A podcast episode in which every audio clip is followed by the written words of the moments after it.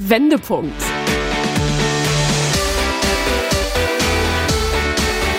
Ein Coachcast mit Anke Nennstiel und Insalle.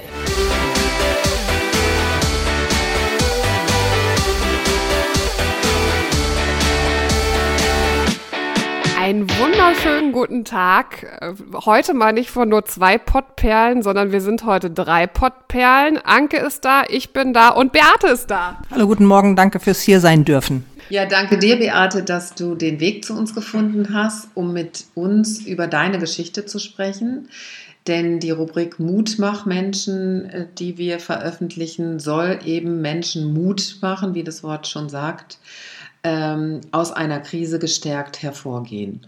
Und ähm, da ja jeder eine eigene persönliche Geschichte hat, interessieren uns natürlich diese äh, Geschichten und natürlich auch äh, das Besondere daran, wie es Beate eigentlich geschafft hat, aus ihrer Krise, so nenne ich das jetzt einfach mal, ja, wie hat sie es einfach geschafft, ihren Schwerpunkt so zu verlagern, dass sie heute so vital und glücklich hier mit uns am Tisch sitzt und wir uns natürlich sehr mit ihr freuen. Vielleicht starte ich ähm, mit der gesamten Vorgeschichte kurz. Ich bin ja Burnout-Patientin. Ähm, dieser ganze Prozess des Burnouts oder dahin zu kommen zu diesem Burnout ist sicherlich bei mir eine fast ja, 25-jährige Geschichte. Ich habe sehr spät angefangen zu arbeiten, weil ich überlang studiert habe und ähm, hatte das Gefühl, als ich nach dem Studium, dass sich sehr zäh für mich hingezogen hat und zum Schluss auch sehr ungeliebt war von meiner Seite, ähm, den Job äh, wirklich ähm, unter Vollgasbedingungen starten zu müssen, weil mein gesamtes gleichaltriges Umfeld zu dieser Zeit schon den ersten Karriereschritt gemacht hatte. Die haben alle mit 25, 26 angefangen zu arbeiten. Hinzu kommt sicherlich, dass dieses Thema Burnout für mich ähm, nichts Jobspezifisches ist, ähm, keine bestimmten Berufsgruppen dieses Problem anziehen, sondern für mich ganz klar mit dem Thema Sozialisierung, Wertevorstellungen, die einem mitgegeben worden sind in der Erziehung, ähm, ja, damit zu tun hat und ganz eng verknüpft ist. Ähm, ich komme aus einer Familie, wo der Leistungsgedanke immer sehr hoch gehalten worden ist. Ähm, das hat meiner Familie in gewisser Weise einen Wohlstand eingetragen oder eingebracht, ähm, von dem wir alle profitiert haben. Aber die Schattenseite dieser Gesamtsituation der Familie war schon die, dass wir wenig miteinander zu tun hatten, weil alle immer viel gearbeitet haben in meiner Familie. Es war primär mein Vater, der in vielen Situationen, entscheidenden auch meiner Kindheit nicht zu Hause war, weil er gearbeitet hat und sich hochgearbeitet hat.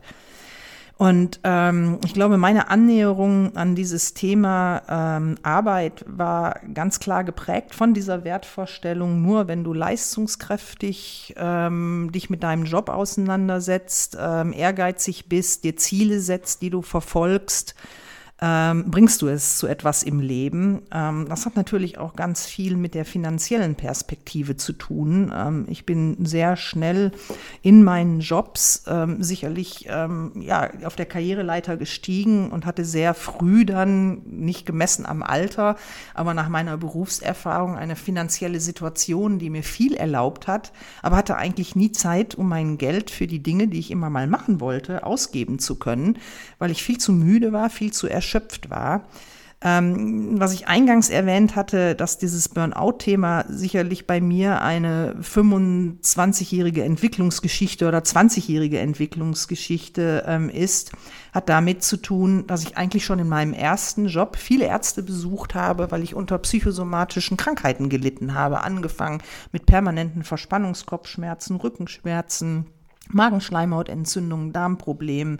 Da hat sich so viel zusammengesellt und keiner meiner behandelnden Ärzte ist auch mal auf die Idee gekommen, ähm, die Ursache dafür zu behandeln oder der auf den Grund zu gehen, sondern ich war irgendwann fast medikamentenabhängig, um irgendwie durch meinen Job zu kommen. Insofern ähm, habe ich mir mein Leben, das ich über 20 Jahre gelebt habe, selbst auferlegt, weil auch ich habe eigentlich kein Regulativ gehabt bis zu einem Punkt, wo in meinem Freundeskreis ähm, einige Menschen wach wurden, die mir sehr nahe standen, weil ich eigentlich nur noch aus einer einzigen Unverbindlichkeit bestand. Ich bin freitags zum Grillen eingeladen worden und musste mir überlegen, schaffe ich das dahin zu gehen und habe dann auch den Freunden gesagt, ja, ich würde gerne kommen aber kann sein, dass ich nicht kommen kann, weil ich zu müde bin. Ähm, ich war nicht mehr in der Lage, zum Schluss ähm, in den Supermarkt zu gehen, mich in die Schlange zu stellen, einkaufen zu gehen. Alles, der Alltag wurde zur Qual und zur Last. Aber mein Schlafbedürfnis habe ich auch durch 14-tägige Auszeiten nicht bewältigen können. Ich war dauererschöpft. Ähm, und bin dann wirklich durch den Druck, ich habe in einem großen Unternehmen in ähm, in der Industrie gearbeitet, äh, bin durch den Druck, der aufgebaut worden ist, dort durch den Werksarzt, den ich häufiger besucht habe, weil ich da ähm, zwischendurch einmal vom Stuhl gekippt bin mit massiven Kreislaufproblemen, den Kopf nicht mehr drehen konnte wegen massiven Verspannungsproblemen und aufgrund des Drucks des Freundeskreises an den Punkt gekommen, ich muss jetzt irgendetwas tun, um aus dieser Gesamtsituation herauszukommen, die ähm, mich wahrscheinlich irgendwann an den Punkt bringen wird, wo irgendwas ganz Schreckliches passiert. Also ich einen Herzinfarkt bekomme oder beim Autofahren irgendwo vor die Wand fahre aufgrund lauter Unaufmerksamkeit. Und ähm, ja, der Werksarzt hat mich dann im Prinzip ermuntert und hat gesagt, du hast hier in diesem Unternehmen eine leitende Position, hast Verantwortung für deine Mitarbeiter, für die Aufgaben, die du hier tagtäglich zu erfüllen hast, aber du hast auch eine Selbstverpflichtung dir selbst gegenüber, ähm, deine Arbeitskraft fürs Unternehmen zu erhalten. Und ich bin dann 2007 in eine Privatklinik nach Bad Zwischenahn gegangen mit dem Gedanken, da werde ich vielleicht drei, vier Wochen verbringen, um therapiert zu werden, gesund gemacht zu werden, äh, mit den verschiedenen Maßnahmen, die dort ausgerollt werden. Ähm, diese Vorstellung, die ich dann dort auch geäußert habe, hat ein Lächeln, ein breites in das Gesicht aller Therapeuten gezaubert. Und am Ende war ich drei Monate dort.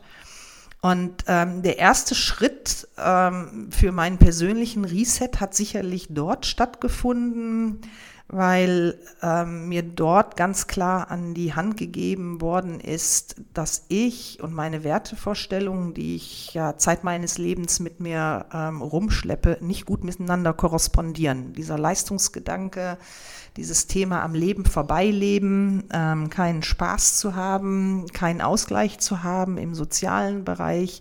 Ich habe zwar immer wieder Wochenendbeziehungen auch gehabt, aber bis dahin eigentlich immer als Single gelebt, also bin gependelt an den Wochenenden ähm, und hatte kein gutes Privatleben. Und in dieser Klinik ist mir klar geworden, dass Arbeit halt nicht alles bedeutet, ähm, dass vor allen Dingen das Leben im Hier und Jetzt mit allen Vor- und Nachteilen, die es so gibt und den täglichen Herausforderungen des Alltags, aber auch den vielen Schönheiten, die es gibt, den vielen Begegnungen im Alltag, dem Cappuccino am Abend oder am Nachmittag mit Freunden ähm, auf irgendeiner Terrasse, ähm, das Leben erst lebenswert macht. Und insofern habe ich ähm, diesen Schritt als sehr wertvollen erlebt, bin aber danach natürlich in die alten Verhältnisse zu meinem alten Arbeitgeber, zu meinen alten Kollegen zurückgekehrt. Ähm, war sicherlich gut in der Lage, mich dort abzugrenzen in vielen Situationen, mich auch aus vielem rauszuziehen, wenn ich festgestellt habe, es tut mir nicht gut. Was eigentlich so fehlte, war verschiedene Stellschrauben wirklich zu stellen, die dieses Leben in eine Richtung dirigieren, ähm, ja, die ganz klar die Konsequenzen aus dem Erlernten oder Mitgenommenen aus der Klinik zur Umsetzung bringen. Ähm, ich bin sehr lange, glaube ich, da auf der Stelle dann getrampelt auch, weil ich ganz normal weitergearbeitet habe, sicherlich mehr Zeit für meine Freunde hatte, aber mein privates Leben war in gewisser Weise immer noch trostlos weil ich viele Dinge, die ich immer mal tun wollte, immer noch nicht getan habe, weil ich in diesen alten Prozess zurückverfallen bin. Ähm, es ging mir gesundheitlich besser bis zu dem Punkt, als ich dann wieder richtig krank wurde und äh, massive gesundheitliche Probleme hatte, die mich auch ins Krankenhaus geführt hatten. Ähm, mein Heilpraktiker war ein Segen, der hat mich lange begleitet, aber war irgendwann dann auch mit seinem Latein am Ende und hat ein langes Gespräch mit mir geführt, was mir dann nochmal die Augen geöffnet hat. Und so bin ich eigentlich bei Anke im Coaching gelandet mit dem klaren Gedanken oder der klaren Zielsetzung für mich, ich muss weitere Weichen stellen, um ja mein Lebensglück zu finden und vor allen Dingen das, was in meinem Kopf passiert, was sehr kopfgesteuert ist und sehr abgekoppelt ist vom Rest meines Körpers, der mir ganz viele Signale sendet, in einen gewissen Einklang zu bringen. Danke erstmal, dass du uns deine Geschichte erzählt hast, die mich gerade etwas sehr rührt, muss ich auch tatsächlich sagen. Ähm, zwei Themen äh, würde ich gerne an dieser Stelle zur Einordnung nochmal aufgreifen, nämlich das Thema ähm, Steuerung. Wie steuern wir uns eigentlich? Selbststeuerung. Äh, und das, was auffällig ist, ist natürlich, wir hinterfragen nicht. Ähm, Beate ist durch die Erziehung, das ist sicherlich, Beate, ich darf es verraten, bist auch über 50, ähm, funktioniert und so sind wir eben auch erzogen worden, zu funktionieren und gar nicht zu hinterfragen, ob uns das Spaß macht oder ob uns da, dazu passt, sondern man äh, arbeitet, um Geld zu verdienen, damit man sich Dinge leisten kann. Spaß äh, ist sekundär zu betrachten, bis gar nicht, kommt gar nicht vor. Und das andere Thema sind die Glaubenssätze, die hier ganz äh, hart gewirkt haben. Die typischen Glaubenssätze aus der Kindheit, nämlich, wenn du viel leistest, bekommst du viel Geld, nur die Harten kommen in den Garten. Äh, das ist bei uns Pottperlen so, das ist ein eingetrichterter Spruch. Ja, wir halten halt auch viel aus. genau. Wir müssen ganz viel aushalten, weil wenn man es richtig spürt, ne, dann äh, ist es auch irgendwie Arbeit. Du musst es fühlen. Man muss es fühlen. So. Äh, und ich möchte die Menschen dazu anregen, das auch mal äh, stationsweise zu überprüfen. Denn äh, zu mir finden ja auch junge Menschen ins Coaching und äh, ich stelle immer wieder fest, das ist auch bei den jungen Menschen nicht anders. Die studieren irgendwas zum Beispiel. Ich habe gerade eine Kundin, die studiert was und wollte das gar nicht studieren. Und irgendwie weiß sie auch gar nicht, warum. Sie konnte sich selber die Antwort nicht geben, warum sie das jetzt studiert. Vermutlich machen es alle anderen auch so immer sowas mit Wirtschaft kann ja nie verkehrt sein. Also die Frau hat mit Wirtschaft so viel zu tun wie äh, ein, ein, ein, Arbeiter aus dem Ruhrgebiet mit Wirtschaft. War ja bei mir tatsächlich genauso. Ne? Also ich kann das mal aufgreifen. Jetzt seid ihr beide über 50, ich bin Mitte 30. Bei mir war das anfangs auch so. Ich habe Abitur gemacht. Mein Vater ist äh, Unternehmensberater. Liebe Grüße an der Stelle. Der hört übrigens auch immer ganz fleißig äh, unseren Podcast. Ja, und ich hallo, und ich darf jetzt sagen, hallo. und ich darf jetzt sagen, Papa. Ähm, ich habe dann halt auch studiert und ich habe VWL studiert, weil ich wusste, ich mache damit meinen Vater glücklich. Ich mache damit meinen Vater stolz und ich kriege dadurch Anerkennung und so. Äh, in Klammern VWL, ihr wisst es, ist sehr mathelastig. Ich hatte drei Punkte im Mathe-Abi. Dass die Geschichte am Ende des Tages nicht gut ausgeht, das konnte sich dann auch wirklich jeder denken. Ich war totunglücklich, ähm, bin dann zweimal durch die zweite Mathe-Klausur gerasselt, ja, und dann stand ich dann da. Ja, und das geht vielen Leuten so. Äh, deshalb an dieser Stelle nochmal der Impuls, den ich gerne hier reingehe, äh, zu hinterfragen und auch die Wahrheiten. Nämlich, äh, das hat ja nichts mit finanzieller Sicherheit zu tun, wenn man irgendwas äh, strebsam macht, sondern man kann ja auch mit seinem Thema, was einem glücklich macht, ne, Insa? Geld verdienen. Ich habe da, hab da, ganz viele Praktika gemacht und bin dann irgendwann beim Radio gelandet und mein Vater ist auch jetzt sehr stolz und sehr glücklich, weil sie macht das, was sie am besten kann, nämlich reden. So, und das mit Spaß und Herz und verdient trotzdem damit Geld. Und darum sollte es eigentlich immer gehen. Dass man nicht immer ähm, acht Stunden Spaß haben kann bei der Arbeit, ist auch irgendwie klar. Das ist der Wesenszug von Dingen, die wir tun. Aber im Großen und Ganzen sollte man da schon seine Linie finden und verfolgen. Das Leben ist nicht nur Pommes und Party, ne? Das ist einfach so. Also, das ist das Schichtwort gesundes Selbstmanagement, was ich immer wieder gerne. Wir haben das ja auch schon in äh, vergangenen Podcast-Folgen, ähm, haben wir dieses Thema wirklich immer wieder angesprochen. Also wir haben eine Achtsamkeitsfolge gemacht und äh, genau das hast du da angesprochen. Wir haben das dann anhand meines Beispiels ähm, er erklärt, wie das, äh, zu was das führen kann. Und ähm, jetzt haben wir es ja wirklich, du bist ja auch ein gelebtes Beispiel dafür, wie wichtig das ist. Mhm. Ähm, ich möchte noch mal ganz kurz nachhaken. Du bist dann ja auch genauso wie ich irgendwann zu Anke gekommen und bei Anke im äh, Coaching gelandet. Wann hat es Klick im Ko Kopf gemacht? Wann war für dich klar, ähm, ich muss eigentlich noch viel mehr ändern? Ich glaube, der Punkt, wo es so richtig Klick gemacht hat, war diese Auswertung dieses Reisprofils. Die Anke ist, hat dieses, diesen Reistest mit mir gemacht, beziehungsweise ich habe den gemacht, habe dann diese Auswertungen erhalten und musste dann feststellen, also wir haben das ja sehr minutiös alles auseinandersortiert, was da an ähm, großen, starken Ausschlägen ähm, zu meinem oder bei meinem Profil auftaucht dass das alles, was so stark ausschlägt, also mein Idealismus, meine Selbstständigkeit, also dass ich gut alleine arbeiten kann und dieses ganze Teamgewusel um mich herum nicht zwingend benötige, weil ich vielleicht auch oft das als Reibungsverlust empfinde. Ich arbeite gerne mit Menschen zusammen, aber in Großunternehmen ist man ja häufig auch von so äußeren Parametern getrieben, die das alles noch immer so ein bisschen verkomplizieren, was da passiert an Teamprozessen. Aber dieses Reisprofil hat mir irgendwie so signalisiert, ich bin völlig falsch aufgehoben mit dem, was ich mache. Also sicherlich nicht mit meinen Core-Skills, aber mit den Rahmenbedingungen, unter denen ich ähm, arbeite. Und ähm, das war sicherlich so der erste Punkt, wo ich da ganz kräftig ans Nachdenken gekommen bin. Ähm, Anke, magst du noch mal ganz kurz Reisprofil erklären? Ja, sehr gerne. Also das Reisprofil ähm, ist ein Persönlichkeitsdiagnostiktest, der die Motivatoren, also die intrinsischen Motivatoren, die in uns liegen, also der Autopilot, ähm, was uns motiviert und antreibt im Leben. Ähm, zum Beispiel, die Beate hat es gerade angesprochen, Idealismus ein hoch, äh, hoher äh, gelebter Idealismus will auch gelebt werden, wenn man da eine Ausprägung hat. Idealisten sind Menschen, die sich äh, für ähm, Fördervereine engagieren, bei Greenpeace arbeiten und so weiter. Äh, meine Tochter, ich will es an dieser Stelle, Schatzi Mausi, heute ist Familientag, ja. will ich auch nochmal äh, lobend erwähnen über ihren doch tollen äh, Werdegang im Leben. Sie ist äh, Sozialarbeiterin und äh, hat eine sehr hohe idealistische Ausprägung, die diese Menschen, um diesen Job ausüben zu können, auch brauchen, weil wenn ich diese Motivation nicht habe, bin ich dauerhaft gefrustet.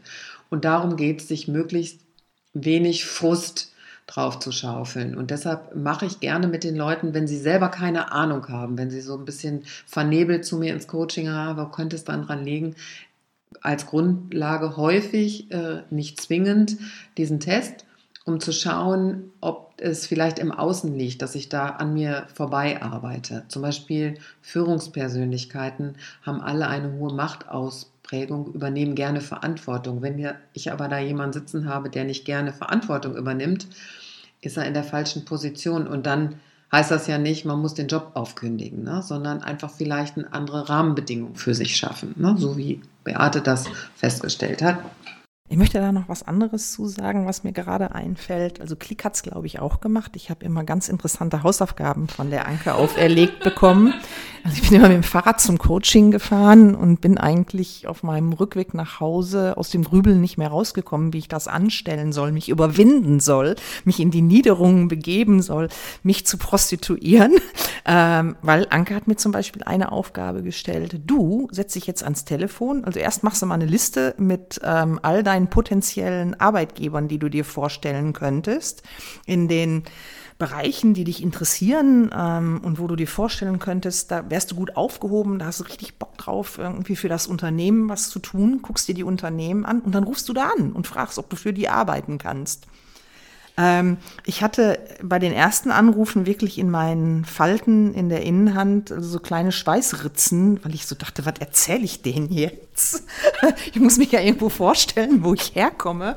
Und äh, da waren zum Teil natürlich auch fast so Unternehmen mit so einer Start-up-Mentalität dabei. Und ich habe dann da mit meinen 54 Jahren angerufen und habe denen gesagt, oh, ich habe mich mit deinem Unternehmen auseinandergesetzt, ähm, arbeite jetzt ähm, in einem Großunternehmen, habe da eine Managementposition, aber eigentlich muss ich hier raus.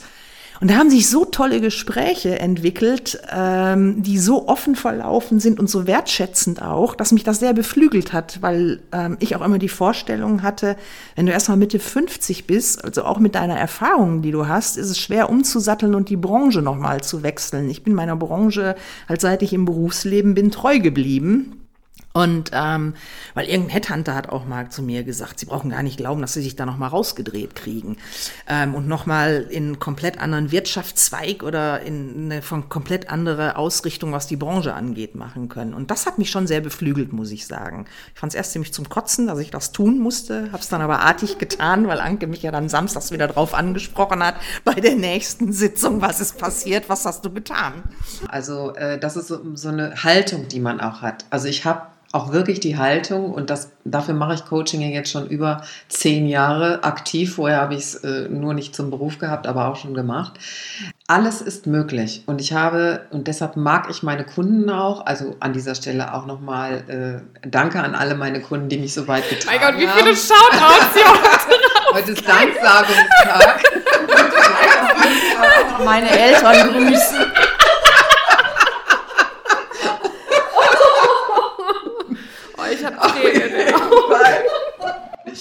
Ja, also es ist alles möglich und ich habe die absurdesten Geschichten, wo die Leute gebrochen zu mir ins Coaching gekommen sind und das ist ja das, was ein guter Coach auch macht. Er, ähm, er motiviert ja die Leute, äh, doch mal anders zu denken und andere Dinge auszuprobieren. Deshalb ist es schön, dass du die Geschichte noch mehr erzählt hast, die wusste ich gar nicht mehr. die sich dann erstmal absurd äh, anhört. Und man muss sich, glaube ich, selbst von sich selbst nochmal überzeugen. Das ist ja auch das, was äh, ich äh, aus meiner Erfahrung bei Anke als äh, Coachie auch genauso teilen kann. Tatsächlich, du musst dich überwinden und äh, du lernst dich ja selber dann nochmal völlig neu kennen. Ähm, Beate, was mich jetzt ähm, interessiert, du, du hast ja schon einen Turn hingelegt, du hast ja schon einen Wendepunkt hingelegt, in dem du dein ja, Privatleben halt einfach komplett umgekrempelt mhm. hast. Kannst du die Geschichte nochmal erzählen? Sehr gerne, weil es, wie ich finde, eine sehr schöne ist.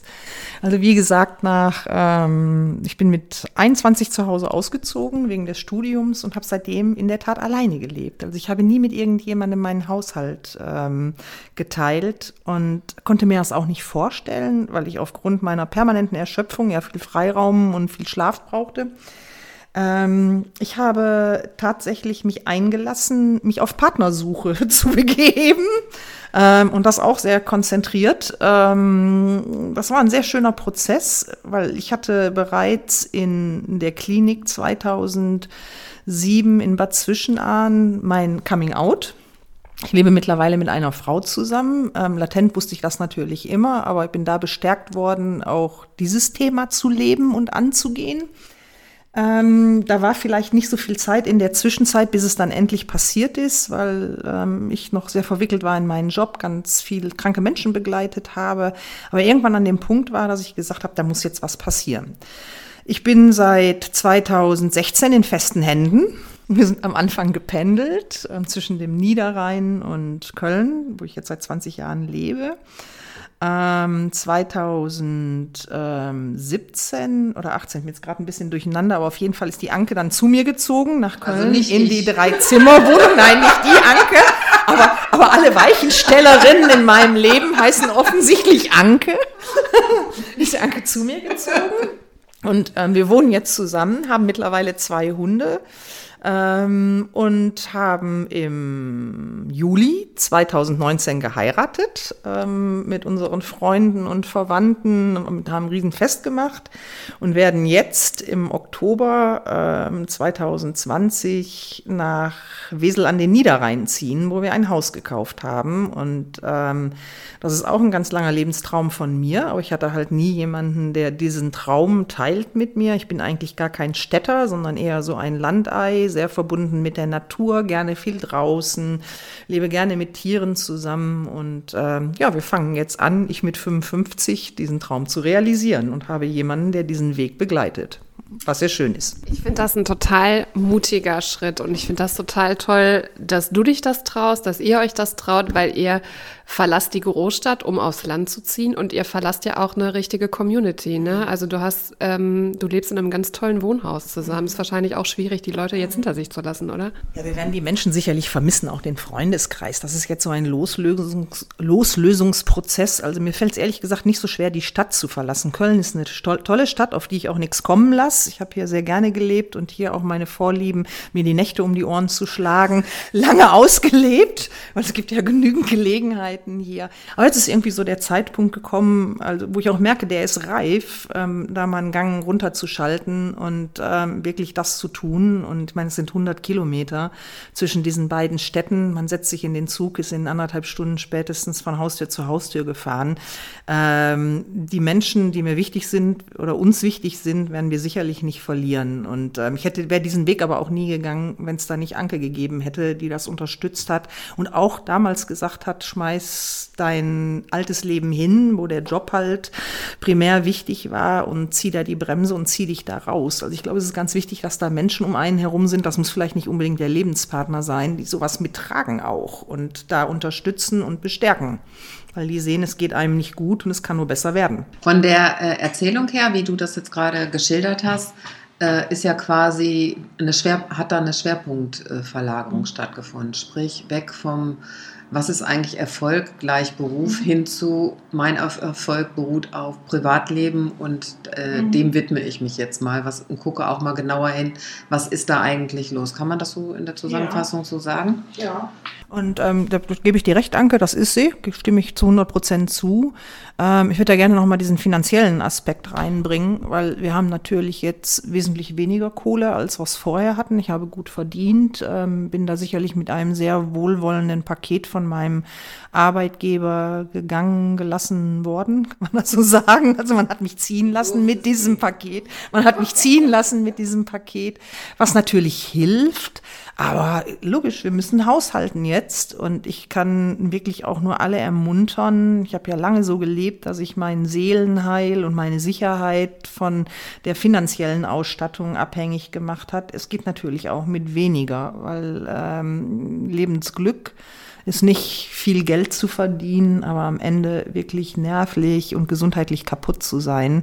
Leben spielt sich im Hier und Jetzt ab und mit den Menschen, die dazugehören und die Freude bereiten, den Dingen, die Freude bereiten. Ähm, liebe Beate, ich habe noch was ganz, ganz Wichtiges, was mir gerade durch den Kopf geht, wenn ich dich jetzt mit in mein Coaching nehme und ich sitze und da sitzt jetzt jemand, der gerade in so einer existenziellen Krise sitzt. Mhm was würdest du dem sagen, was er als nächsten Schritt äh, tun sollte aus deiner Sicht? Mhm. Also ähm, das Mut machen. Mhm. Was sind so die gebaren Schritte oder was würdest du als Erkenntnis aus dem Ganzen, was du erlebt hast, gerne weitergeben? Weil da, dazu würden wir gerne Menschen erm-, ermutigen, sich darüber halt einfach mhm. auch mal äh, Gedanken zu machen. Also ich würde keinesfalls, so wie ich es getan habe, ähm, bis fünf vor zwölf warten. Also bei mir waren ja diese gesundheitlichen Probleme ähm, ein ganz großes Thema. Hast du die nicht ernst genommen? Nee, man merkt, die, man merkt ja, dass man ja, wird. Ja, ne, ich habe die, hab die überarbeitet. Ich habe alles überarbeitet, immer, immer überarbeitet und bin in diesen Teufelskreislauf reingekommen, dass immer, wenn es mir gut, nicht gut geht oder auch irgendwelche privaten ähm, Ereignisse, die traurig waren, irgendwie passiert waren, ich habe immer nur alles überarbeitet und auch nicht viel über die Dinge nachgedacht. Ich war dann zwar traurig und auch deprimiert, aber die Arbeit hat mich am Leben erhalten. Also das, was ich als Leben definiert habe zu diesem Punkt. Und ich würde halt wirklich allen, die diese Unzufriedenheit im Job gepaart mit dieser Erschöpfung vor allen Dingen verspüren, den würde ich dringend empfehlen, irgendeine Maßnahme für sich selbst und sich selbst zuliebe zu ergreifen, egal was das jetzt ist. Ähm, ob das ein Sabbatical ist oder ein Coaching, wie den Weg, den ich gegangen bin.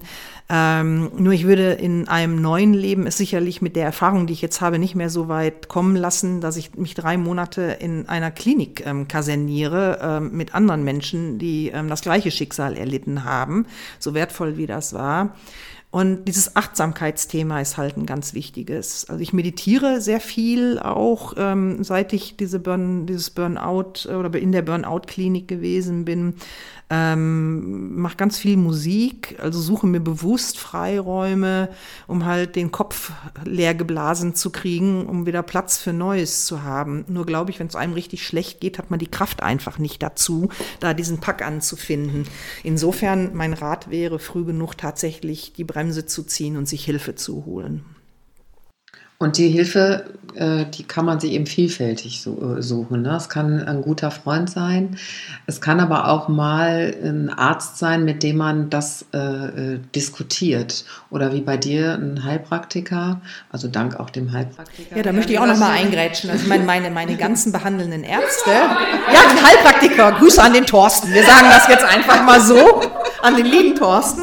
Nee, aber da muss ich auch sagen, ich habe ja genug ähm, klassische Mediziner um mich herum gehabt, die mich vollgestopft haben mit Medikamenten. Da waren halt wenige Ärzte und das ist, glaube ich, auch so ein Problem unseres Gesundheitssystems, dass da ähm, Ärzte meinen, ähm, es ist ein Eingeständnis von Nichtkompetenz, ähm, jemanden woanders hin zu überweisen und zu sagen, lass da mal einen anderen drauf gucken. Ähm, auch dieser Heilpraktiker war ehrlich gesagt ein Segen, der mir vor die Füße gefallen ist und da so genau hingeguckt hat und nicht nur an dem Symptom rumgedoktert hat, sondern sondern da auch nochmal genauer hingeguckt hat, was ist da. Also ich glaube, das, äh, was wir euch jetzt an der Stelle sagen wollen, nicht jeder, ähm, um, um so eine Krise zu bewältigen, muss nicht jeder, nicht jeder in einer Top-Management-Funktion ähm, sein und irgendwie, weiß nicht, wie viel, äh, 10.000 Euro im Monat verdienen. Ähm, es muss auch nicht jeder in eine Privatklinik gehen, um Burnout zu bewältigen, sondern es gibt Anlaufstellen, die jeder nutzen kann. Und das ist ein guter Hausarzt zum Beispiel. Ein guter, also als erste Anlaufstelle ist immer ein guter Hausarzt, aber auch ein, ein guter Hausarzt. Was macht einen guten Arzt überhaupt aus? Der guckt ganzheitlich auf den Menschen. Der guckt eben nicht nur auf Niere, Herz, Lunge äh, und wie ich sag mal, Schilddrüse. Ja, bei Frauen also ist ja immer die Lösung des Problems, ist ja immer irgendwie, sie haben was mit der Schilddrüse. Ne? Ja, ja. ist leider sehr häufig so. ähm, also mit ihnen stimmt was nicht, sondern ja, da stimmt auch was nicht. Tatsächlich stimmt was nicht und das kann eben mit der Psyche, das kann ein Vorhang sein, den man selber nicht öffnen kann. Man muss sich natürlich eingestehen, ich brauche da Unterstützung. Ich finde auch Hilfe ist nicht so unbedingt das Wort, sondern Unterstützung, weil das alleine zu bewältigen, das schafft keiner. Das ist ja auch das, was du immer sagst, die Einsicht und die Ehrlichkeit zu sich selbst ist da, die Akzeptanz ist da natürlich äh, Schritt eins und ohne das funktioniert es halt einfach nicht. Ne? Also bei dir waren es ja die Freunde, die dich dann irgendwie gerüttelt haben und gesagt haben, es geht halt nicht.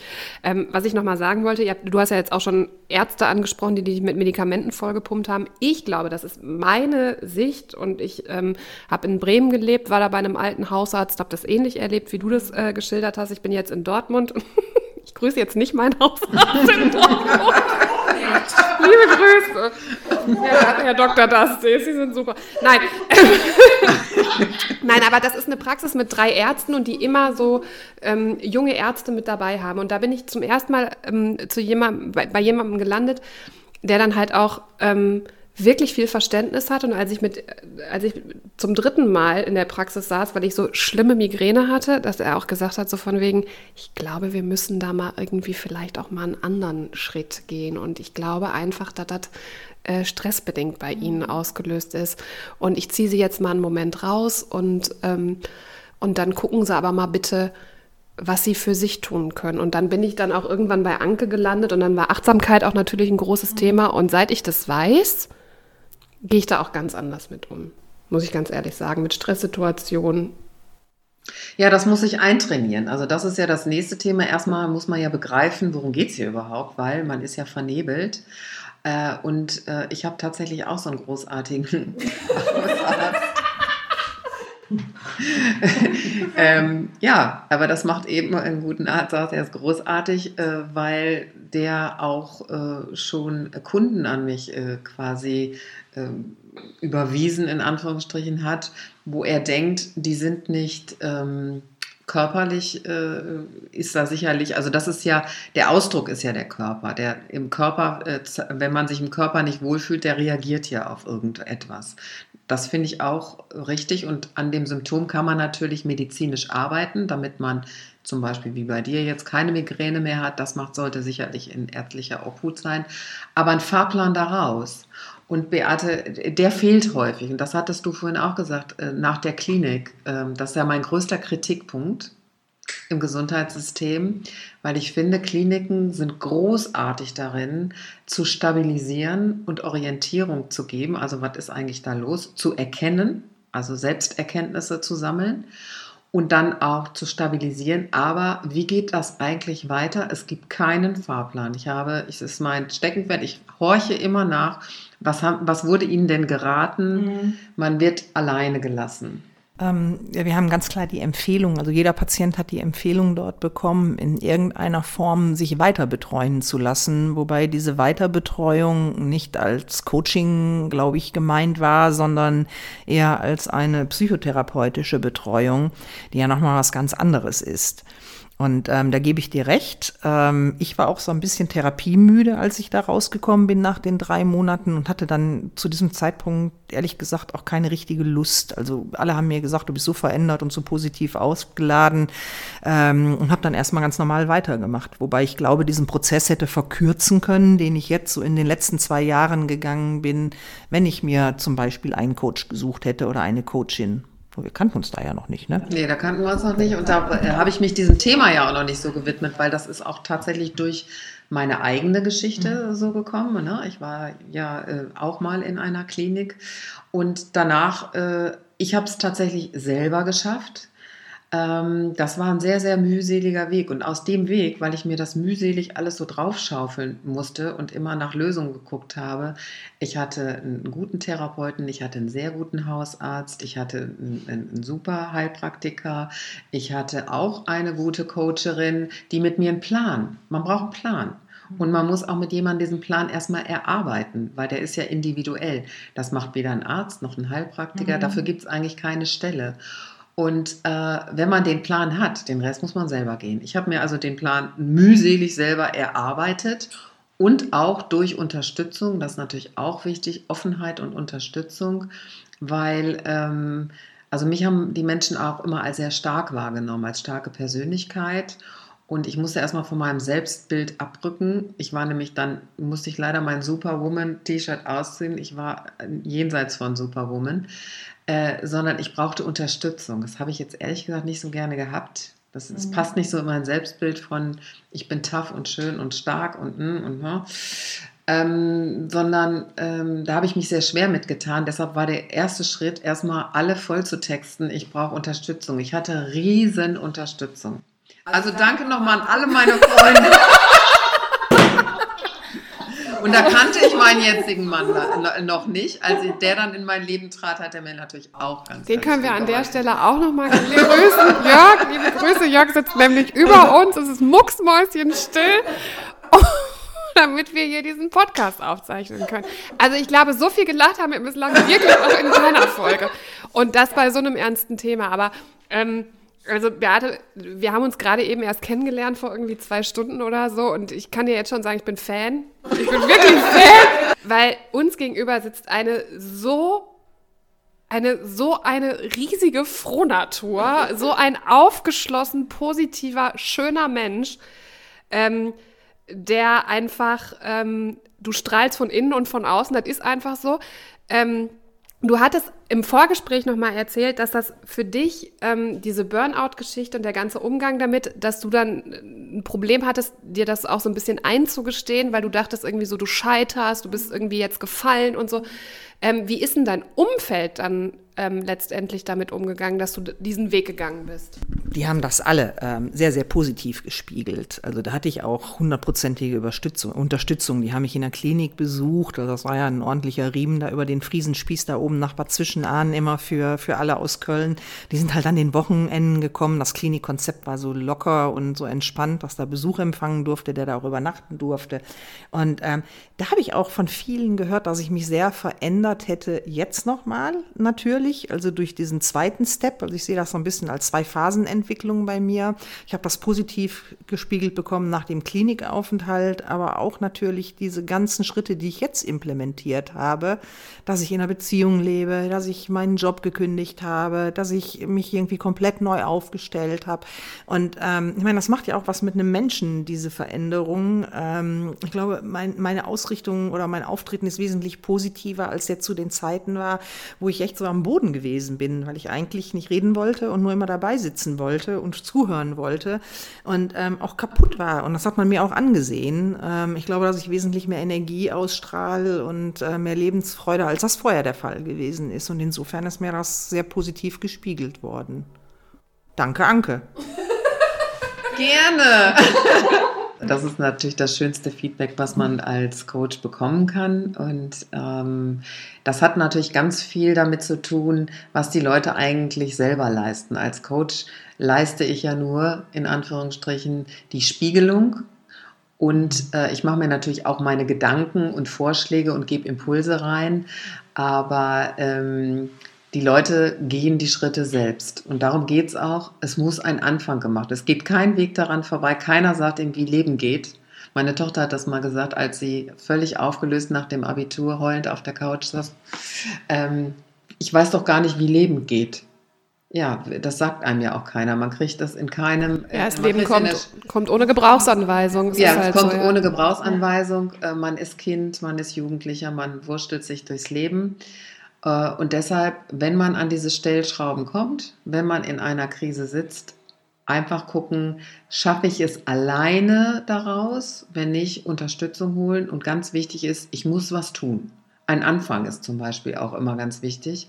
Weil, ähm, ich habe eine Kundin gerade, äh, wir haben einfach mal einen Anfang gemacht. Die, ne, so tausend Baustellen, gefühlt sind es ja Millionen, wenn man in sich in einer Krise befindet, aber wir können ja nicht Millionen äh, direkt aufräumen, sondern mal eine.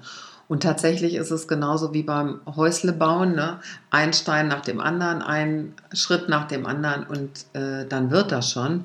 Und das ist sozusagen mein Impuls, den ich da gerne reingehe. So ein bisschen wie bei einem Umzug, ne? Kennt ja jeder, wenn du umziehst, du, du hast da totale Chaos vor dir, du weißt gar nicht, äh, wie du hier diese ganzen Umzugskartons auspacken sollst und irgendwann fängst du bei einer Kiste an und ehe dich versiehst, hast du die letzte Kiste ausgepackt. Also ich glaube, so können wir das ganz gut. Das ist ein wunderbares Bild. Also dem ist eigentlich nichts äh, hinzuzufügen. Und ich finde, ich hoffe, dass diese Folge ganz, ganz, ganz, ganz viele Menschen dazu inspiriert, auch ihre eigenen, ihren eigenen Weg zu finden und zu gehen und einfach einen Anfang zu machen. Beate, danke, danke, ganz danke, lieben danke. Dank. Danke euch fürs kommen dürfen. Und alles Gute weiterhin. Ne? Tschüss. Tschüss. Wendepunkt.